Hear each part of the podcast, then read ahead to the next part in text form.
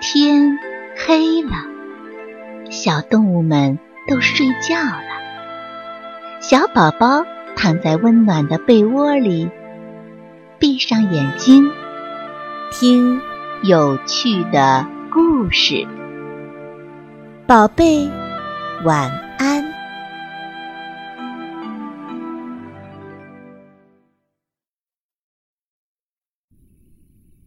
嗨，大家好。又到了听故事的时间了。今天给小朋友们准备的故事啊，名字叫《大毛毛虫去哪里了》。花园里有一棵花树，花树上的一片叶子后面住着一只小毛毛虫。花树下的草丛里住着小蜗牛。虽然离得有些远，可他们俩却是关系不错的好朋友呢。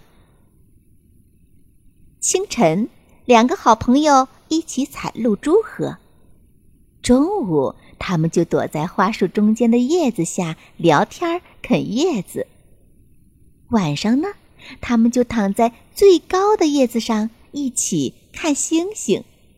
就这样吃啊，喝呀。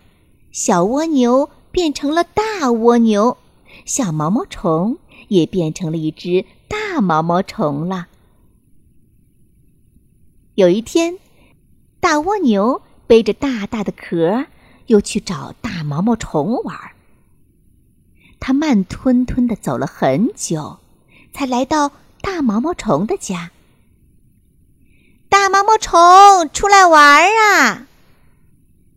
还没走到大毛毛虫家的门口，大蜗牛就开始大声的喊：“咦，没有人回答。”大毛毛虫的家门口挂着一个好圆好圆、好大好大、好白好白的茧子。嗯，大毛毛虫，你在里面吗？大蜗牛围着茧转了几圈儿。还是没有人回答。哦，也许大毛毛虫出远门了吧？大蜗牛嘀咕着回家了。现在没有大毛毛虫陪它采露珠、聊天和啃叶子，大蜗牛觉得日子过得真是没意思呢。他总是想，也许大毛毛虫明天就回家了。于是，他天天都会爬上高高的花树去看看。一天过去了，一星期过去了，一个月过去了，大蜗牛觉得时间过了好久好久。这一天，大蜗牛又来到了大毛毛虫的家门口。又圆又大又白的茧上破了一个小洞。大蜗牛把头伸进去瞅了瞅，嗯，奇怪，什么都没有啊！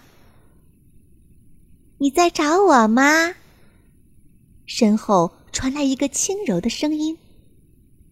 大蜗牛转过身，哇，一只美丽的蝴蝶正扇着翅膀冲它微笑呢。你是？大蜗牛问。我是你的好朋友毛毛虫啊。蝴蝶说：“就是陪你一起采露珠、一起聊天、一起啃叶子吃的小毛毛虫啊。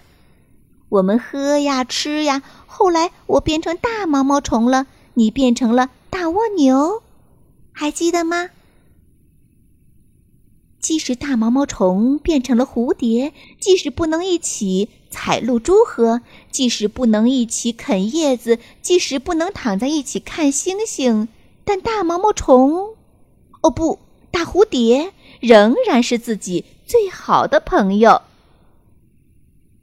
想到这里，大蜗牛甜甜的笑了。大毛毛虫，你可真棒啊！